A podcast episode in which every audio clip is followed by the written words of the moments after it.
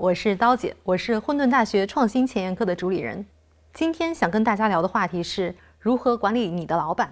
作为下属，应该如何与上司相处，营造一种良性的工作关系？管理老板，也就是向上管理，真的是职场进阶非常关键的一课。盖洛普公司曾经发表过报告，全世界超过半数的离职原因都是跟老板处不好关系。而这关键一刻，很多职场新人完全没有正确的概念。有的人会以为老板是无法管理的，有人则以为向上管理就是拍马屁，就是厚黑学。即便是许多职场中层，也未必修炼到位。很多遭遇三十五岁职场危机的人，都是因为没有用好老板这一职场重要关系，没能让老板成为自己职场发展的教练跟助力。话说回来啊，本质上因为立场不同，老板确实很难招人喜欢。他似乎总是挑剔而变化多端。我最近啊，就有一位朋友。老板说让他尝试一个新的增长项目，他给了几个版本的方案，老板都不满意。一会儿说成本太高，一会儿说效果不会好。终于开干以后，过了几个月，他的老板说：“怎么干成这样？跟我们一开始说的不一样啊！”我的朋友心里叫苦不迭，觉得老板你也太难伺候了。这样的故事，相信你也经历过。有人说：“那辞职吧，换个老板。”但如果你换过工作，你会发现。只要是人都有这样那样的问题，我们唯一能做的就是掌握向上管理的方法，不断修炼。我们得明白，老板要的并不是被伺候，老板也是可以管理的。那谁最懂向上管理呢？前不久，我见到了一位这个话题的世界级高手，这个人就是美国西点军校第五十九任校长卡斯伦将军。他在前沿课实战家栏目讲授了一堂西点军校的领导力课程。为什么我说卡斯文将军是这个话题的世界级高手呢？因为美国西点军校就是以培养领导者为教学目标的，不仅培育出了很多将军、总统，还走出过相当数量的世界五百强 CEO。如何向上管理？如何在职场的不同阶段与自己的上司协作？西点军校已经有了非常成熟的理念。将军跟我说，在西点军校，新的士官想要成为领导者，入学头两年要练习的是服从。我听到“服从”两个字，觉得很纳闷。领导者为啥要学的第一课是服从？将军说：“最好的领导者也是最好的追随者。不管你站得多高，就算你是参谋长联席会议主席，你仍然为总统工作。作为新人，你必须学会如何成为一个团队的一员，必须明白任务和团队比你更重要。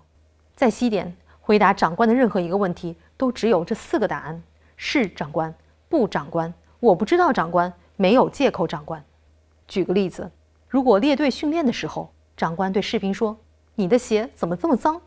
士兵也许有许多理由，比如说起晚了，比如说因为帮助其他人弄脏了。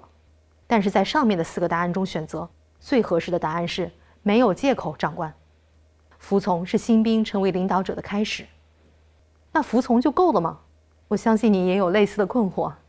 当你已经从新人阶段毕业。当你渐渐成为骨干、中层乃至高层，老板对你的期待就不再是服从，而是主动解决问题，甚至说指挥老板。复兴集团董事长郭广昌曾经说过这么一段话：如果谁问我，老板你要我做什么，你告诉我该怎么做，这样的人原则上我就不要了。我要的是你告诉我怎么办，你给我几种方法，你首选哪一种方案？卡斯伦将军有这样一句金句，值得你划重点，就是说。不要把问题丢在老板桌上。那怎么指挥老板呢？将军提出了一个做动态追随者的解决方案，供你参考。什么叫动态追随者呢？之所以称为动态，是因为与老板协作的过程，通常来讲有两个阶段。第一个阶段，老板收集信息，他需要根据下属的建议做出判断。第二个阶段，老板发出指令，落地实施。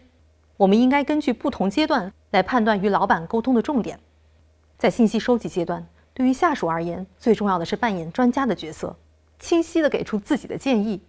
假如说你们公司是一家白酒生产企业，老板想开条产线生产红酒，但投资巨大，他需要先判断这事儿可不可行。那这个阶段，他需要的是充分吸取建议，形成判断。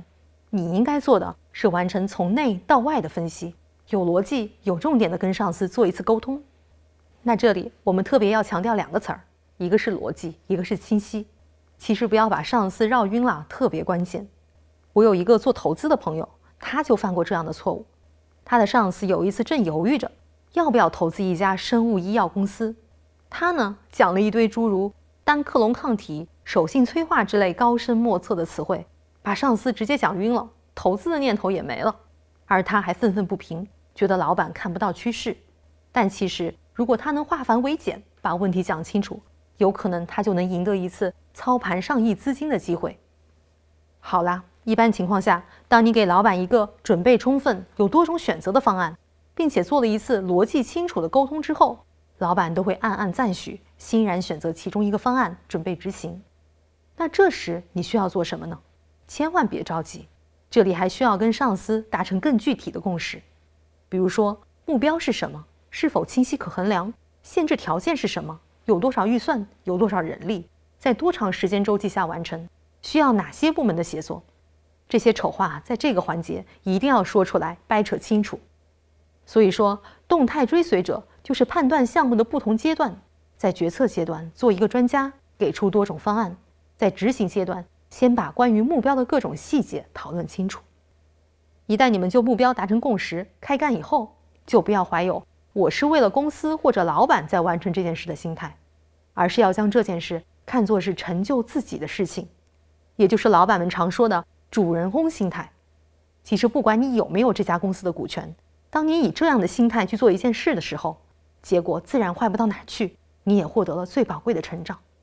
所以说，向上管理的第三点，也可以说是职场的不二心法，就是以主人公的姿态做好手头这件事，让老板看到你的投入，积极获得他的支持，加深你们之间的信任，争取下一个成长的机会，让你的老板跟你一起把你的职场成长飞轮转动起来。好了，临近尾声，让我们对这期节目做一个总结。如何做好向上管理？卡斯伦将军有三条观点：第一，当你还是一个职场新人的时候，学会服从，融入一个团队是最关键的；第二，当你已经走过新人阶段，你要学会的是指挥老板，做一个动态的追随者，在决策阶段做一个专家，积极给出若干种方案以及你的建议；在执行阶段。记得动手之前，先跟老板就目标与标准达成一致。第三，一旦开干，就别当自己是打工者，而是像这家公司的主人，为了这件事尽心尽力、全力以赴。在此，我向你强烈推荐《西点领导力：卓越是怎样炼成的》这门课程。除了今天讲到的向上管理，卡斯伦将军还详细介绍了西点军校的领导力培养模型，教大家如何做好自我管理，如何当好一个上司等等。这些啊，都是职场的必修课。这样的世界级高手的课，你确实不得不听。好啦，这里是混沌 FM，我是刀姐，感谢你的收听，我们下次见。